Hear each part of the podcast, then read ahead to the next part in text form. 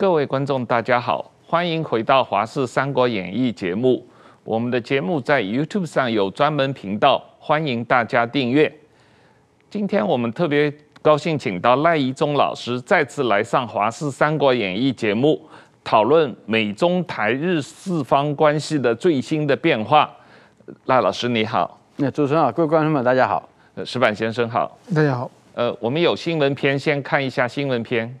美国联邦众议院议长佩洛西八月二日、三日访台行程相当紧凑。离台后，佩洛西也在推特上 PO 影片，记录这一趟台湾行。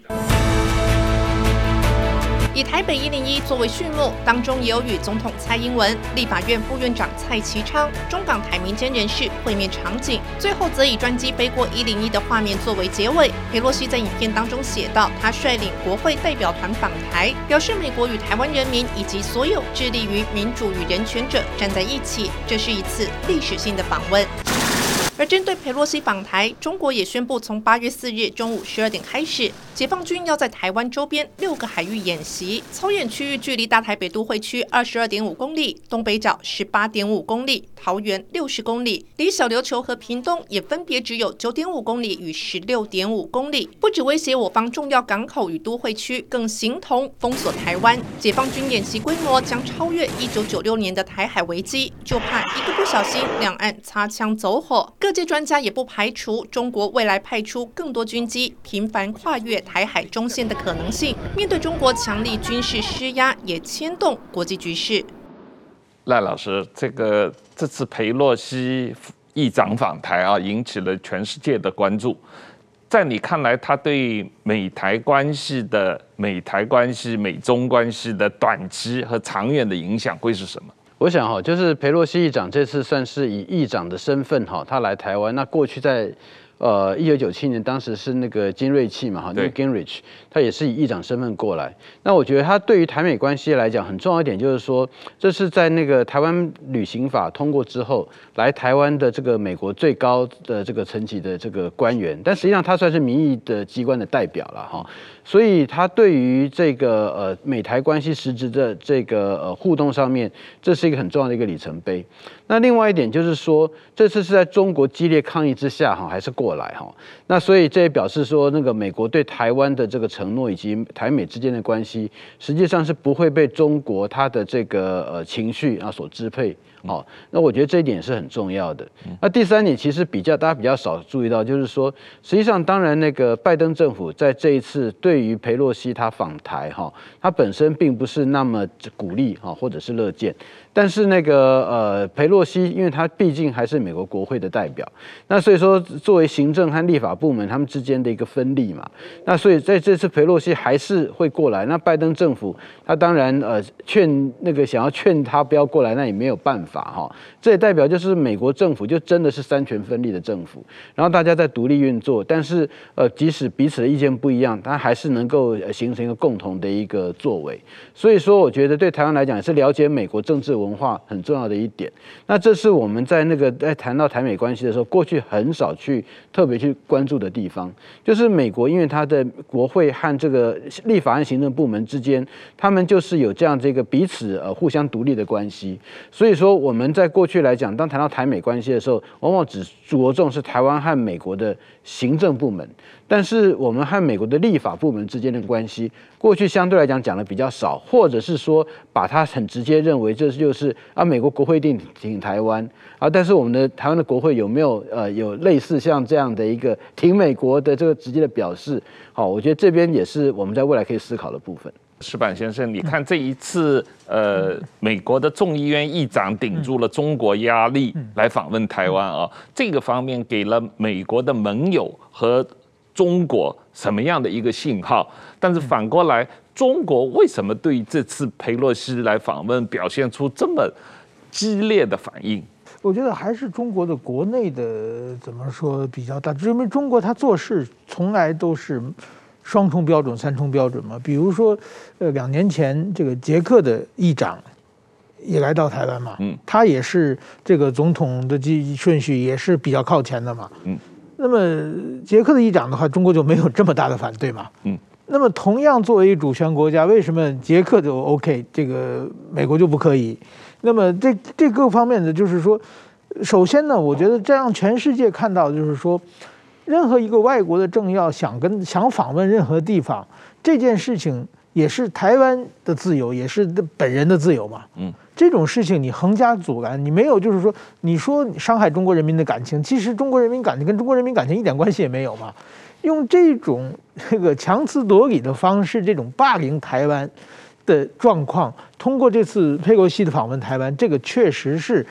展现给全世界了，我觉得这个对中国的呃外交上的失分很大了。他越这么表现的话，任何一个做正常人判断就是说，哎，你凭什么生气？你凭什么欺负人啊？就如果真正损害了中国的国家利益，这个大家还可以理解嘛。但是这个明明是就是说一个正常的人际关系，而且就是说已经有多少次嘛？去两年前捷克的就来过嘛？为为什么不可以来？就是我觉得这是一个很明显让全世界把台湾问题国际化。我觉得这个是对台湾有非常大的加分的，嗯，因为台湾问题呢，就是说台湾啊要保证自己的安全，嗯，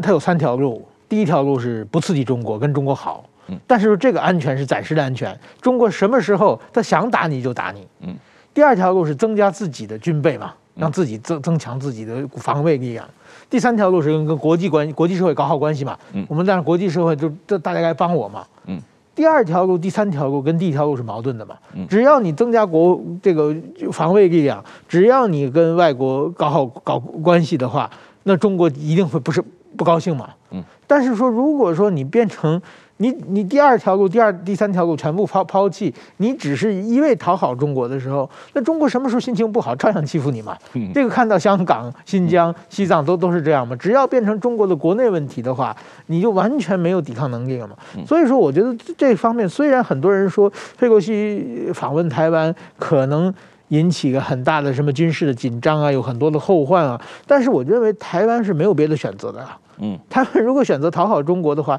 这个毕竟不是长久之计，而且这个将来对台湾这更是后患无穷嘛。所以说，我觉得在这一次佩洛西访问台湾的话，一个是把这个国台湾问题国际化，另外一个把中美的对立表面化，这个也是升级了嘛。二零一八年的时候，川普和中国是打贸易战，嗯，后来慢慢嘛，中美当然一直有摩擦嘛。但是这一次完全把它升级到政治上，嗯，所以我我觉得这个也是对今后的这个国际关系有非常非常大的影响。另外一个，很多人都讲二十五年前的这个美国的金瑞奇，他来台湾的事情啊，其实那个当时的国际环境是完全不一样的。嗯，当时是九六年台海危机，嗯，过去九六年台海危机，中国台湾跟美国双方都是高度紧张的时候，嗯。金瑞奇先到北京待个三天，和江泽民、李鹏他们全谈完以后，来了台湾三个小时，其实是得到美国的、中国的默许了。虽然表面上也抗议了一下嘛，就是说希望能够缓解台海形势嘛。那么，其实金瑞奇到台湾以后三个小时见到李登辉，李登辉就说台湾不会独立嘛，没有必要独立嘛。拿到这句话，其实中国是很放心的，因为九六年台海危机的时候，台湾上了一个本土派的总统，到底想做什么不知道嘛。所以说派一个美国，就当时是在中国的某种意义上默认下的这个访问台湾，但是这一次呢，是中国把吃奶的力量都使出来，要把它阻止到，还是硬闯进来的。所以说，我觉得这两次两个问题完全。没有可比性，这一次的话，会对国际社会的风暴会更加大的。这个呃，石板先生说的，赖老师你怎么看？就是台湾问题国际化，实际上是在中国帮助下，这一次等于是大幅度的引起了国际上的重视嘛啊？特别是呃 G7 的外长联合公报，对于中国在台海周边的军事演习表示极大的关注啊。那这个呃，我我我我的印象中。历史上没有发生过 G7 的外长的联合公报，只针对台湾问题专门提出一个联合公报吧？我想哈，就是说这次会特别针对台海，而且在这联合公报里面主要是两点嘛。第一个就是指到说，这个中国它在这个地方的作为哈是非常这个呃那个在升高紧张哈。对。那他然后再接着他讲到说，哎。裴洛西这个议长的访台啊，实际上这是每个国家国会议长本来就都可以做的事情啊，是，所以他不认为这个和所谓各个国家的政策有什么样的违背。好，我觉得这两点实际上就是证明了，就是说国际际上面实际上对于这个，特别是 G7 国家都是民主国家，对于国会议长访台，他本身并不表示反对嘛，而且他基本上认为说，这本来就是应该可以做的事情，是中国你在这个小题大做。那比较有趣就是说，这整个事情的发展哈，呃，我们可以看看到某种程度，拜登政府他在私下希望劝退。这个呃，裴洛西，他们可能有些考量，觉得在这个时候可能不太方便。但是裴洛西他是认为说，呃，如果他这时候不过来，他的承诺就没有办法去履行，所以他是非常重视，一方面是个人的政治承诺，二方面是。对于这个美国，他的政治诚信啊，呃，他也是把它看得非常重要，因为毕竟四月的时候他就想要过来，而且那个时候台湾我们已经公开表示欢迎了，然后呢，那个美国当时拜登政府并没有说不好啊，哦，并没有说这个访问是不不好的，那但是从四月到七月。的时候，哎，开始这拜登政府他的这个态度就有一点点不一样。好，所以在现在来讲，就是说到底这四月到七月中间发生什么样的事情？那所以说他的反应现在会比较不同。那如果说从中国这次的这个反应哈，一方面是小题大做，二方面实际上会让我们发现到一个问题，就是说，因为毕竟啊，在那个金瑞气他在二十五年前来的时候哈，某种程度它是比在这一次更为这个挑衅，因为怎么讲，他就好像是说他来台湾啊是。中国挡不住，他就他就在中国 in your face，好，我就是要过来，然后中国挡不住了，然后那个金瑞气还是过来。但这次呢，实际上我们可以看到，裴洛西他是就是把台湾当成他这个亚洲行中间一站而已，好，那个对于中国针对性实际上没有到他的安排上面没有到那么强。好，那但是呢，呃，中国在这个地方的反应却比较过去来讲更为激烈，而且中国说什么这些呃这个访问很有可就是要打那个呃破坏一中等等，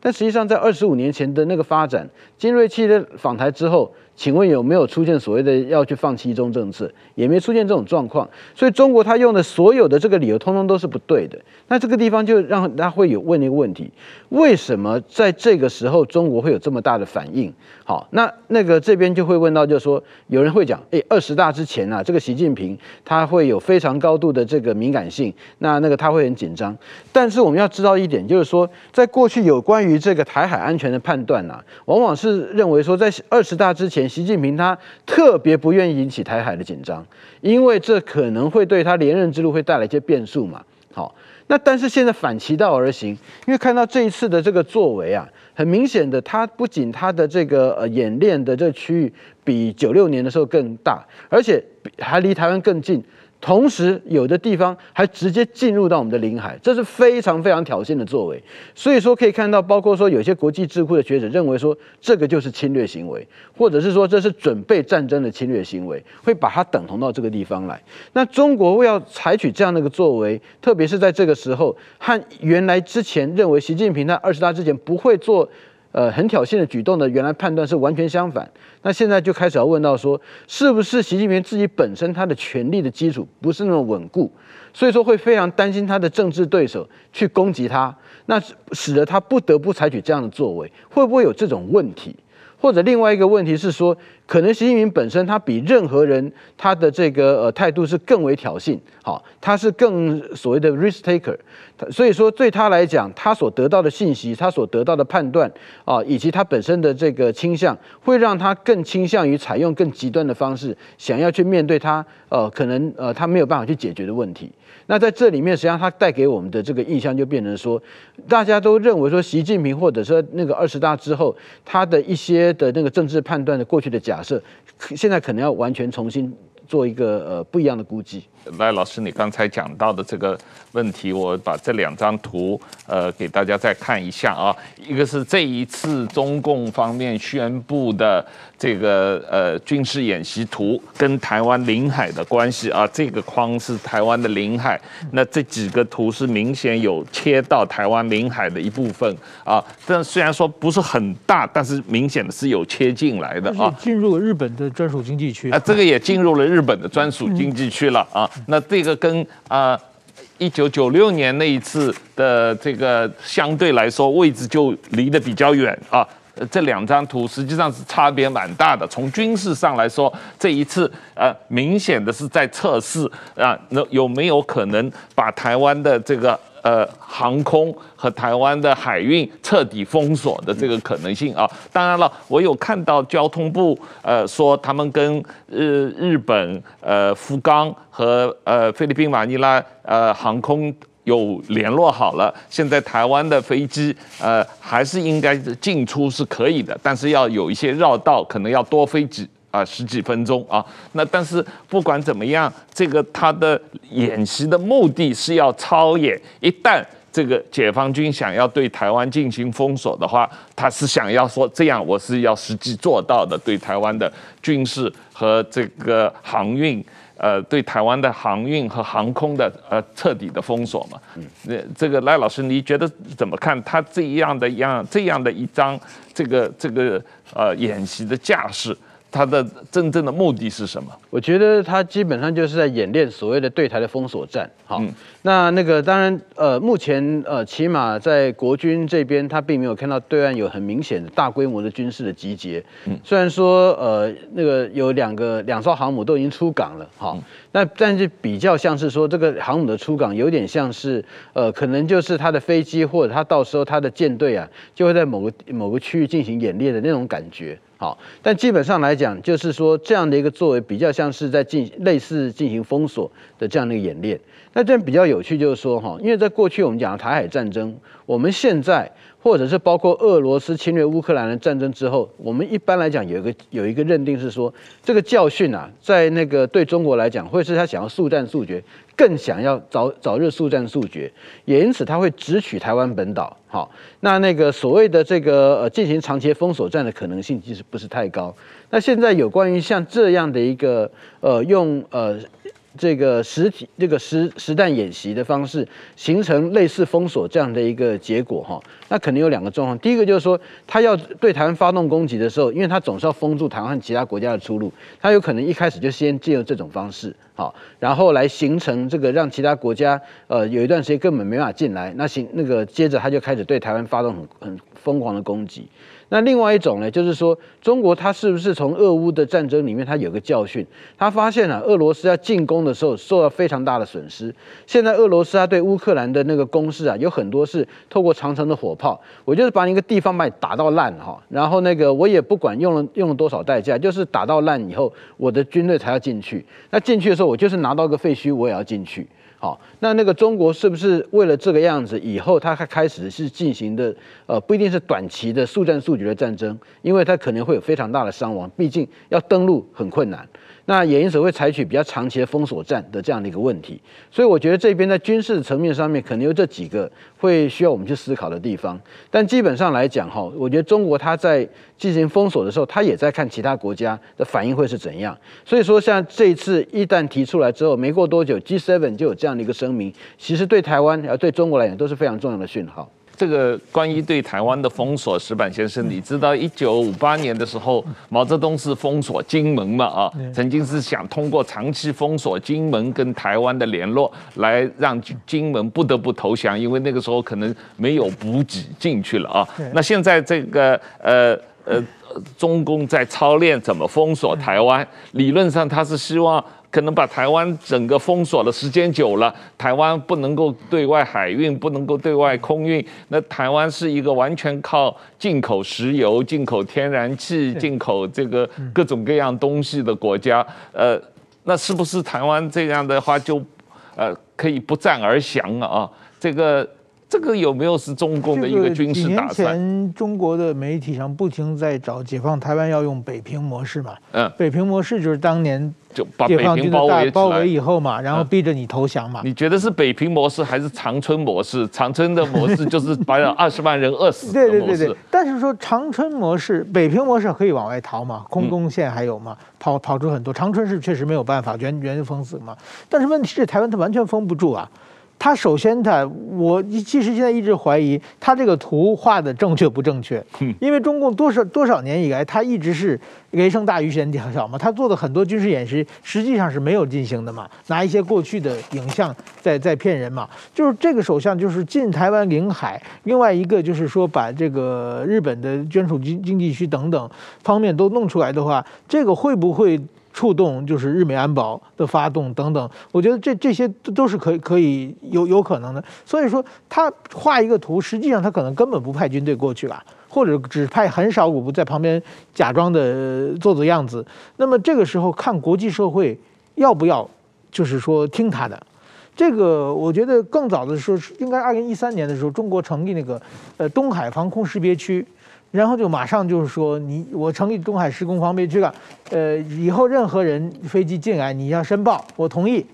然后马上美国的两架轰炸机就进去了嘛，嗯，然后大家就进去，包括日本的自卫队机也进去了嘛，我就不理你嘛，不理你以后他自己摸摸鼻子也回去了嘛。那么所以说，今天中国的如果他真有当年。围围攻这个长春、围攻北京的强大的军事实力的话，他确实是有可能实现北平模式啊。但问题是现在根本他没有这个实力。首首先，我觉得他只是等美军走了以后，他他才敢封嘛。其实他早一天封的话，把那个佩洛西封在里边，对不对？那那这为什么他不敢得罪美国嘛？那所以说，我觉得他在也是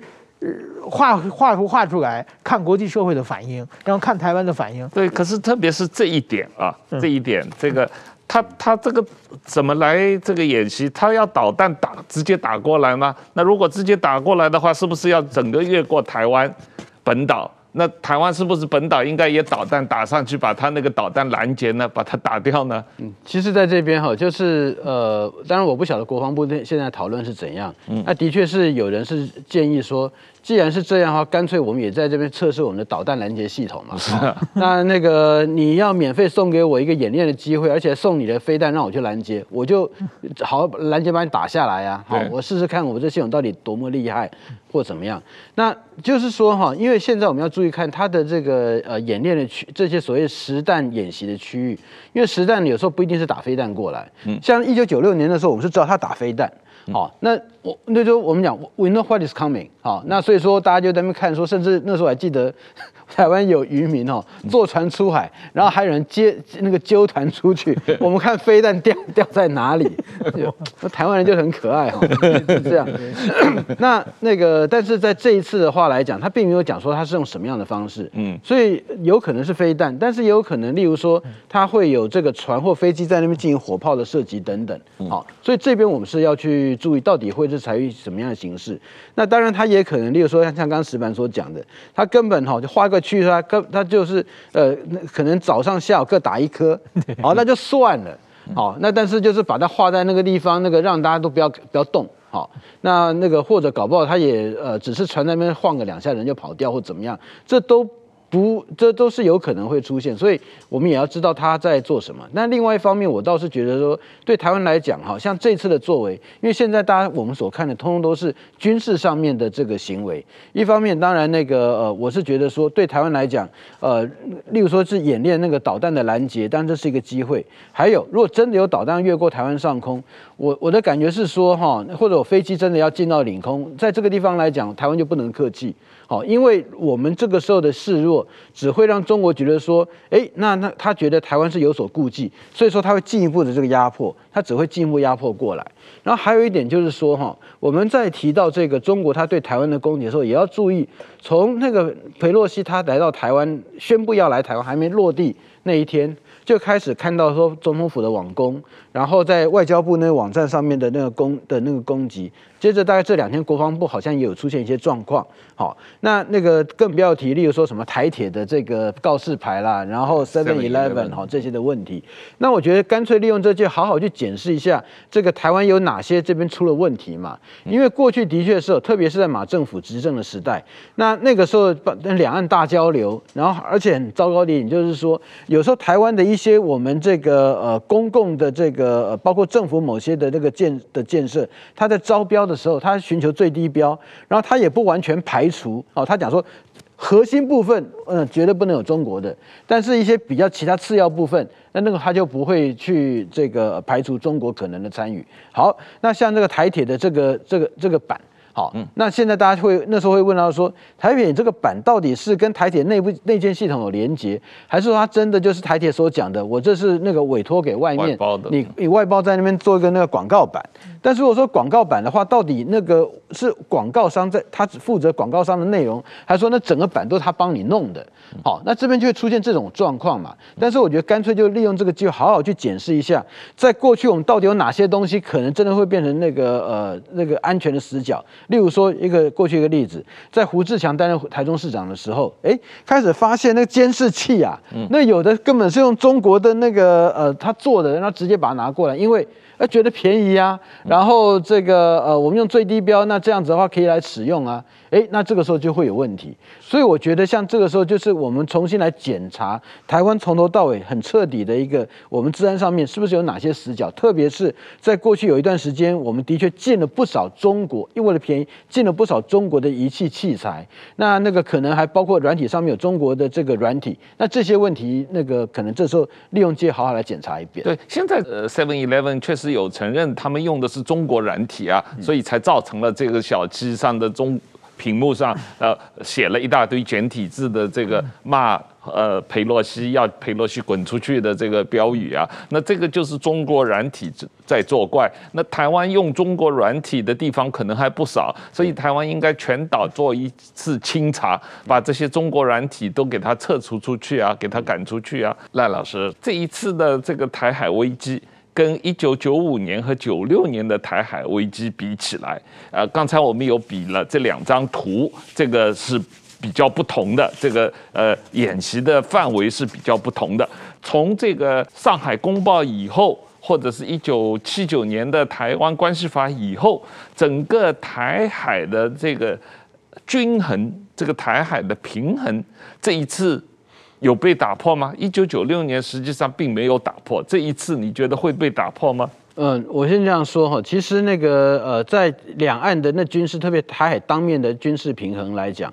九六从九六年一直到两千零六年。整个那时候优势都还在台湾，就是说我们现在哈看到中国好像军力很大，但是我们一直都都忘记了，在十六年前台海的军力的当面的平衡是有利于我们的，因为我们的这个海军空军的实力还是够坚强。那但是我觉得比较可惜哈，一方面是说那个呃，特别是在小布希后期以及奥巴马政府，奥巴马政府那个时候基本上他没有同意那个我们任何一个新的那军售，都是把这过去小布希时代剩下的在的的那单。他把它给消化完而已。那另外就是说，其实在当时在小布希的后期，我们也的确有提出要提买六十六架的 F 十六 CD，结果那个东西呢，从两千零六年提出来就一直都没有同意，一直到两千零十八年、十九年，哎，他他才他才过来。当然现在还好是说那 CD 我们把它升级到那 S F 十六 V。但我讲说，那如果说在那一段时间呢、啊，我们的确我们的那个军力的这个呃提升和那个演进，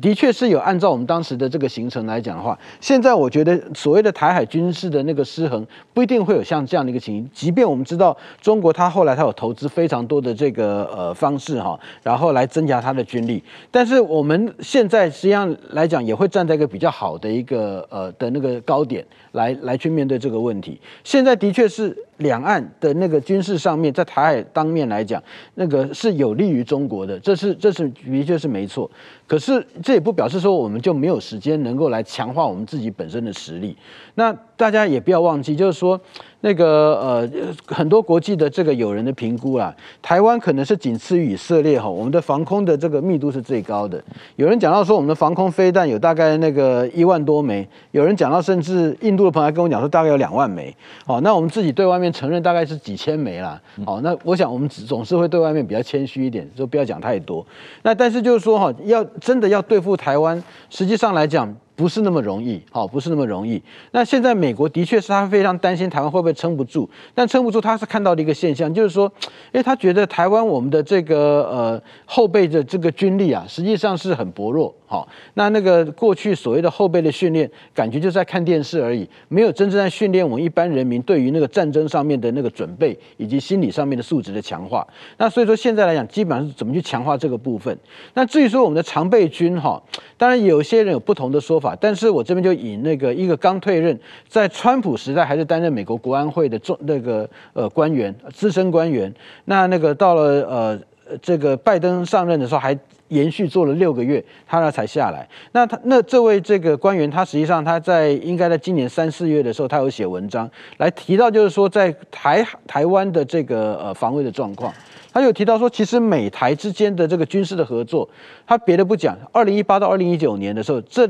这那个一年里面，美国就有两超过两百五十个这个代表团，军事代表团来到台湾。然后他也讲说，美国在台湾的军事人员，军事人员当然包括现役的军人，包括说这个军事的这个合约商，好，对，以及这个呃退役军人等等，反正都很有战力的人，在台湾有超过数千人。他讲的不是说。将近一千，是讲数千人。换句话说，他美台的合作，起码起码在他在的时候就已经非常非常的密切。那现他还提到，就是说，台湾其实现在的军军人来讲，我们基层的素质，那个特别是呃正规军来讲，他认为并不差。他甚至还那个呃私下有提到，台湾的这个呃军队的那个素质，以美国的同盟来讲，在亚洲我们是跟韩国是一样的。就是我我们知道韩国军人的那素质，因为面对北韩的威胁，他们的训练是很。精神，他不觉他不他的看法是我们不差的，好，所以说有的时候我们也不用那个自己认为说我们自己就真的有这么这么不好。那但是现在来讲，面对这个威胁，现在最重要是建立心理素质，怎么样让我们的台湾人民哈很优雅的。很从容的，然后去面对像这些这些问题。在我记得在以前那时候，当二次世界大战的时候，大家很佩服说台湾，我们有一个说法是很佩服英国人一点是说，面对那个炸弹过来，他们还是很从容悠闲的 拿着咖啡杯，然后到那防空洞那边继续喝他的下午茶。好，然后那个呃在那大敌当前的话，他也是这个很从容的来去准备要该做的事情。那么现在我们就是要把我们训练成这个样子嘛，好，那那个这次的演练也是给我们一个很好来去。准备以及训练的一个很好的机会。确实，我马上要想说，这个股市的表现，某种意义上也是台股比上海的股市、比香港的股市都跌得很少，也是反映出台湾股民变得更从容了啊，更这个心理素质变得更好了。但是，呃，有一点你刚才提到的这个奥巴马时期，呃，不愿意卖新的武器给台湾，实际上里面还有一个问题，实际上。小布什的时时候，曾经有答应卖八个潜艇、潜舰给台湾，但是是因为国民党的反对，因为这个国民党在国会里面不断的杯葛，实际上才没有卖成嘛，没有买成嘛。那现在台湾到现在还是没有潜艇，很大程度上是国民党的责任嘛。也的确是啊，我记得两千零一年那个时候，小布希政府因为这个南海军机的撞击事件嘛，他后来决定说，台湾需要什么，我就要提供台湾什么东西，所以过去的这个保守政策就改变了。那结果反而是国民党，他在立法院里面超过将近七八十次的这个一直在那个阻挡，使得我们的这个预算一直都没有办法能够很明确的提出来。那甚至到了后来马政马英九要上来的时候，他才开始进行这所谓三项军购，有什么红绿灯啦，他那个同意的就是那 P 三的反潜机，好，然后但是潜舰他就绝对不要了。好，那另外那个爱国爱三的飞弹，它可能是在某种程度是要进行这个呃约束性的这个呃的那取得，所以到底是说你是对台湾的防卫的承诺是是什么东西？那另外他的讲到说台湾防卫最重要是说我们有快干水泥，在机场跑道被炸的时候能很把它填平。好了，这当然是也是重要了，可是很重要的一点是说我们自己怎么去控制我们的台海当面的空域，那个来保存我们战场的这个生存性以及。在面对那威胁的时候，有办法去早日的那个预知。那这些像这些的这个武器，在那时候国民党所挡下来的，就是对于这个强化台海防卫很重要的这样的一个武器。那。那个今天变成这个样子，国民党是不是该负起一定的责任呢？石板先生，你你看到这个跟一九九六年那一次台海危机比起来啊，当时因为台海危机，实际上帮了李登辉的选举，李登辉总统直选大胜嘛啊。那这一次，呃，你觉得这个台中共这样制造一个新的台海危机，有没有可能帮助民进党在年底的县市长选举，呃，取得胜利？其实民进党这几年一直靠中国在帮啊，如果中国不帮的话，我想这个去这个两年前的总统大选和立委选举也不会是这个结果嘛。就是说，我觉得中国，但是我觉得啊，就是说我观察，比如九六年的时候啊，共产党当时九六年邓小平还活着，而且刘华清、张震这些经从战场上走下来的这些将军们变成国家领导人。所以说，其实有很多就是当时他们指挥军队和对战争的想法和现在是完全不一样的。那现在这些，我觉得现在对中共来说，他要是打台湾的话，他有很大的一个风险，就是说，共产党的所有长老、所有的元老，他们钱都存在外国。现在俄罗斯已经被制裁的一塌糊涂，就是俄罗斯制裁的对他们最痛的就是在海外资产被冻结嘛。那我想，这个是会变成一个共产党内阻止这个台海危机的一个非常大的一个动力啊。这个共产党一开会，每人都会想到啊，如果打台湾的话，那我们在海外的财产怎么办？嗯，那一定会被冻结吗？我觉得，那我们这一辈子为什么这么辛苦？很多人，我觉得这个是一个。另外一个啊，我我观察习近平，他好像就是说，因为他两次跟印度对峙嘛，二零一七年和二零二零年，最后中国都是某种意义上退让了嘛。就是他并不是像毛泽东啊，像邓小平那些，呃，就是那么敢狠往外拼的这么一个一个领袖人物啊，而他是对那种弱者，什么香港啊，那个维吾尔的这些人，他是绝对的用碾压式的这个暴力的呃统治方法。但是对于外面的强敌的话，我认我我观察习近平这几年，他是一个很小心的，就是说嘴上吹牛吹得很厉害，但实际上这方面还是很小心的。所以说，我认为包括这一次。等佩洛西走了以后才才才敢动等等的环境，说我我我我认为就是暂时的，除非有一个巨大的别的变化，比如说欧洲的战场变成世界大战啊等等的情况之外。我想台海的话，中国主动对台海的可能性，我认为并不是很大。每一次这个选举的时候，呃，人人家批评民进党说总是讲亡国感啊，芒果干。可是问题，这都是中共给的问 芒果干嘛？上一次是香港反送中，习近平对于反送中的运动的镇压啊，这个国安法这个。帮助了民进党的选举，那这一次又是呃习近平来制造台海危机，等于某种程度上也是来帮民进党选举嘛啊。但是另一方面，呃，习近平所宣布的一连串的抵制台湾的石斑鱼也好，台湾的水果也好，台湾的食品也好，哎，这些人本来是拥护中国统战的，是到中国去这个卖东西给中国，是受到。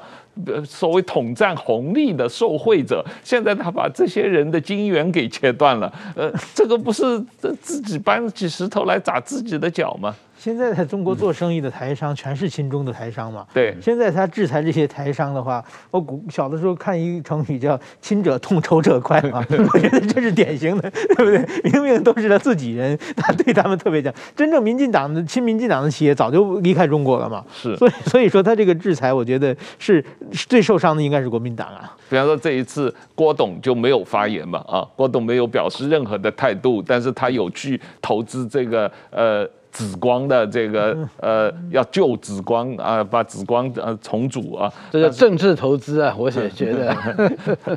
我们来谈一下，是拜登总统刚最近刚跟习近平的第五次的电话会议啊，双方在台湾问题上这个的矛盾是表面化了，但是在对于中国关税的问题上，似乎也没有实质的进展，然后在乌克兰问题上也没有任何的实质的进展，呃。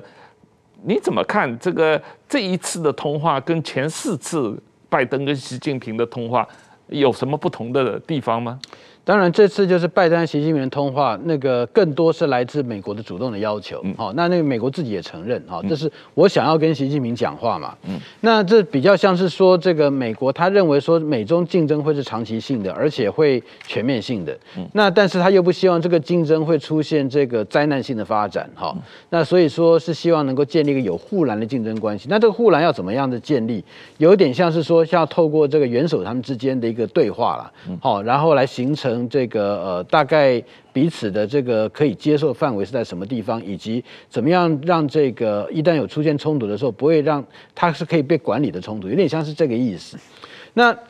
也因为这样的一个过程哈，所以说那个呃，我觉得某种程度这让中国它有一个拿翘的一个理由，因为美国想要跟中国讲。好，然后中国他就来决定说，我什么时候来跟你说。那其实，在延续这个东西跟这个呃佩洛西他的访台哈，我们可以看到，其实佩洛西这个访台这个议题一开始出来的时候，大概在七月，我记得是十八号的样子，看到是《金融时报》。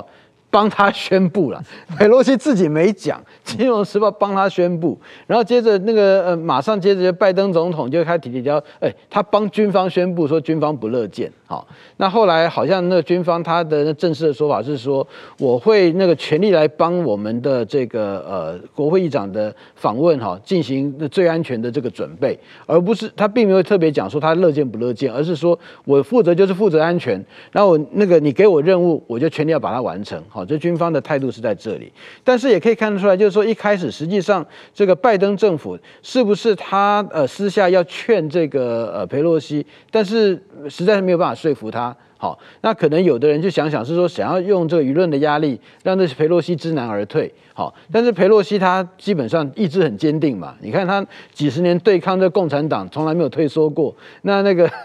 那个美国国内的一些人希望他来呃这个转变意见，可能裴洛西也觉得他不能够被说服嘛，哈。那但是我觉得其实这整个过程从那时候开始就出现有些学者，不管是被受益还是怎么样，开始提到说这裴洛西这次的这个访问是怎么时机上面不合适，那中国是一定会怎么样有反应？结果弄到后来是中国。还没正式反应的时候，美国就已经有一批的舆论在讲说中国一定会做什么事情，一定会造成什么样的紧张，结果弄得好像是中国不反应也不行。我看那中间过程有点像这样，那结果中国也有一大堆这么说的，中国一定会配合。好，我以为这中国习近平是被胡锡进绑架的，如果没有胡锡胡锡进的话，习近平可能这次反应没那么激烈，也可能。但是就是说中国这因为好像是中国不反应不行，就中国就开始要讲话，但是一开始也可以看到就是说。他的外交部、他的国防部那边说讲的话，基本上比较节制，就是我坚决反对，哈，你绝对不可以这样，哈，但是也就这个样子，你拭目以待。哎，四月的时候，就就跟四月立场差不多，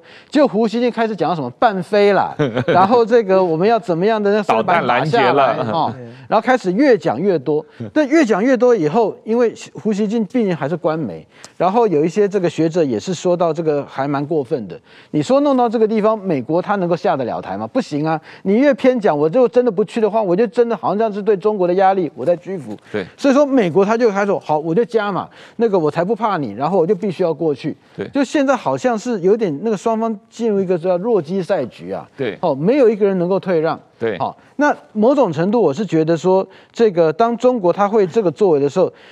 可能一开始不是他主动要这样做，但是后来不晓得怎么样是被推进到这样的一个处境里面，他必须要有某些的这个反应。好，但是我觉得即便是这样，这种反应按照这样的一个标准来看，也是非常非常过线。对我们来讲，过线。好，那那个呃，现在来讲就是说，好听一点是中国他要怎么下台阶，他自己要怎么办。好，如果说是刚像刚才石板所讲的，他就是那个吓唬两句啊，就画个线，然后他根本也没有什么这个东西过来的话，那好，我们就知道你就是你你就是只是要那个呃需要找个台阶下来，那那我可以了解。但如果说不是，那就可能要要去注意。也因此就是说，现在这几天的那个是具体的作为，还有一点就是说，在这个三天之后啊，中国会不会又开始要延长？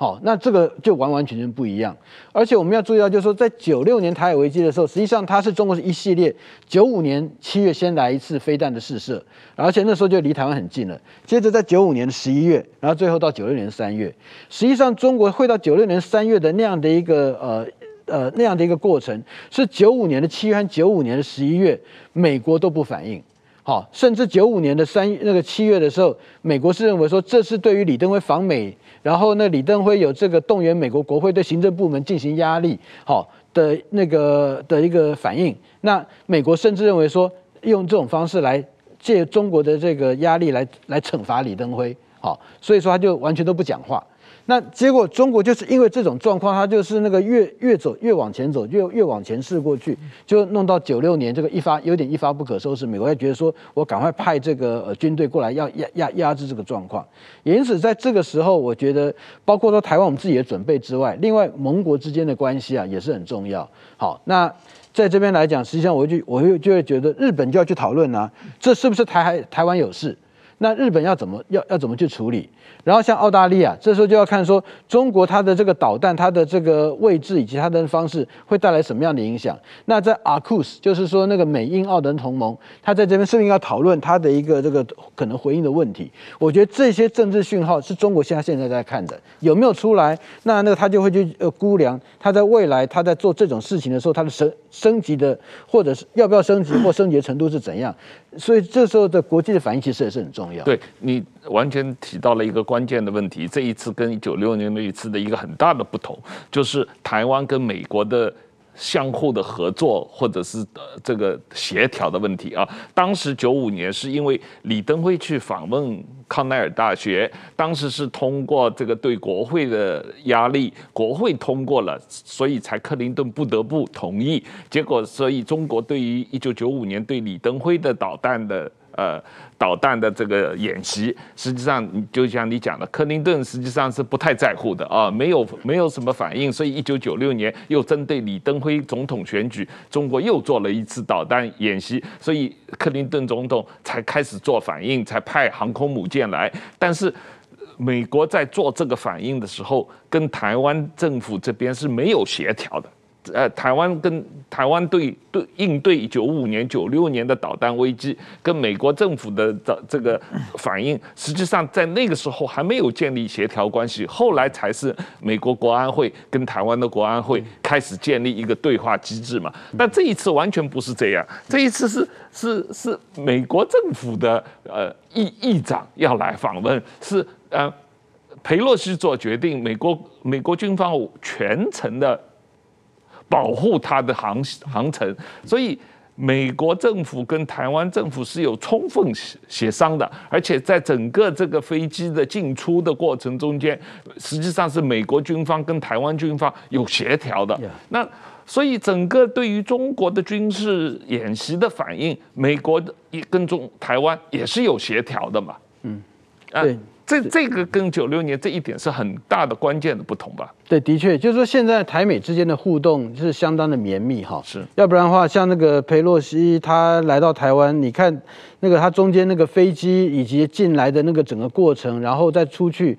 我们在我们的领空，我会保护他。然后他出去的时候，一定是有美国他的这个呃美国的军机为了协助那个呃裴洛西他的那个出去嘛。所以说双方之间的那个呃协调以及互动，跟绝对不是九五九六年那个时候可以相比。那现在其实我们现在看的就是另外一点，就是在那个外交上面啊。那在那个特别是呃美日同盟，他在这对这件议题，他他应该可以拿来讨论。要怎么去这个呃面对与处理？然后另外像包括说澳大利亚以及其他国家 G7 都已经讲话了。好，那澳大利亚不是 G7 的一员，那么这个这包括说是美英澳好跨的，是不是也应该要对这个议题要有一些这个看法等等？好，我是觉得像这样的一个呃问题哈，对台湾来说，我们是有权去要求这些。哎，既然跨的这么重要，你难道像这种重大的这个议题，不应该来进行讨论，而且不应该来跟我们来进行协商吗？好，然后像美英澳，对不对？好，那那个呃 G7 哈，甚至我们跟欧盟，我觉得这是另外一个对我来讲啊，台湾发挥我们的外交新的那场域来扭转那个呃情势，一个还蛮不错的一个机会。对，当然石板先生这一次很不巧的是安倍前首相。遇刺啊！对，那你假设一种场景，如果今天安倍还在的话，对，日本政府会对这个情况会怎么反应？我觉得至少在就是说声援方面会比现在更积极一些了。嗯，现在等于说，包括日本的外相、首相，基本上都是有一点对这个他就是佩洛西完全他们就是说，好像日本的跟方正外校说这个这个事情跟日本没关系嘛，就是有会有有这种这种说法，等于说。他们就是多一事不如少一事的这个外交风格比较明显，但是如果安倍的话，他会更积极。也是参加了 G7 的外长的声明。那当然，对对。当然，在国国际上该做的事情是做的，但是像安倍首相那种自己先有问题意识，自己努力的带方向，把大家的方向带过来，这种能力，这这种有这种远见和这种实政策实行能力的政治人物，是是安只有安倍有。现在现在的日本的政局很少有。嗯，对。刚才我们提到安倍最近有一本书叫《安倍晋三大战略》啊，那这本书里面这个。个呃赖老师，你有帮他写推荐序，这个、嗯、那个石板先生也有啊。呃，这里面这个赖老师，你有特别提到这个安倍是最亲台的首相，但是他首相任内日台关系的战略发展没有达到呃预期的期待啊，但是。他卸任以后，反而是提出了台湾有事等同日本有事，也等同日美同盟有事。现在他的这个主张，是不是已经成为了日本政府对台政策的一个主流思想了？我觉得绝对是哈。那我这边就跟大家讲一下，就是上个礼拜不是这个日本有一个跨党派石破茂，他带的这个呃国会议员。那那有机会我们有跟他来见面哈。那实际上后来看到他摆出来的阵势，其实这不是跨党派，他不是找随便找人过来。当然除了那位日本维新会主要是参议员之外，其他的要么就是前防卫大臣或防卫副大臣。那原来前原诚司也要过来，但是他因为生病嘛哈。那他是前原诚司，甚至是民主党时代他做过外务大臣，所以说哈，这是一个算是跨党派，然后做过外交、做过安保的这个防卫。为的这日本的那一级的那个首长，呃，来到台湾。那在那个对话里面，实际上他开宗明义就讲说，日本有事，那个台湾有事就日本有事，这个是现在日本起码在政界里面的共识。好，那政界当然我讲是说，包括自民党，然后包括是那个呃呃民主党主要的一些人哈。那当然那个像共产党、社会党，那就先摆在旁边，他可能看法不太一样。可是基本上来讲，这是很重要的共识。那在这个共识里面，实际上就会变成说，呃。因为台湾有事就是日本有事，所以说呢，启动美日安保，日本就不需要等待美国，日本可以自己他来发动，这中间的这个积极性的意义是很不一样的。那这也是安倍他特别那个会讲到这个议题的时候，他的后面是有一个思考，就是说，在过去啊，日本他一旦那个跟台海这边的关系，往往是要透过一旦要透过美日同盟，但是要美国先发动，日本他才能往那个跟着过来。但问题是说，台海的任何的事情影响日本的速度，还有影响日本的程度，远比对美国要高很多。所以这个它所形成的一个状况是说，明明跟我这么接近，然后影响我这么重大的这个议题，结果反而我变成要这么被动。所以安倍他的一个想法，他造成的结果就是说，那个让日本他在这个台议题上面，呃，透过美日同盟，他掌有主动权，他不需要再等人家。好，那这也开始改变了很多台海议题的方程式，因为在过去来讲，我们从美中台之后，后来加入美日同盟其他国家，可是中期的关键还是美美国要发动，可是起码日本这边来讲说，日本可以发动，好，那当发动结果如何，我们不晓得，可是起码他把这个呃其他国家，美国之外其他国家主动性开始注入进来。根本的改变了我们讲说台海的这个维稳的方程式。过去只讲美中台或两岸关系，现在不是了。别的国家他们有他们自己的想法和利益，那你要怎么去照顾到他们的利益？那这是现在需要去思考的一个新的这个发展。对这个问题，最后这个石板先生，你可以评论一下，就是中国这次演习的范围已经侵犯到日本的专属经济区了嘛？啊，对，对，影响到日本。起码渔民的利益，渔民本来要在这里捕鱼的，是日本渔民的专属经济区。现在中国要打导弹，一不小心，如果经中国的晶片不准的话，这个导弹就打到日本渔船上了啊！这这个问题如果真的发生这个这样的事件，这个导弹打的不准，打打打歪了，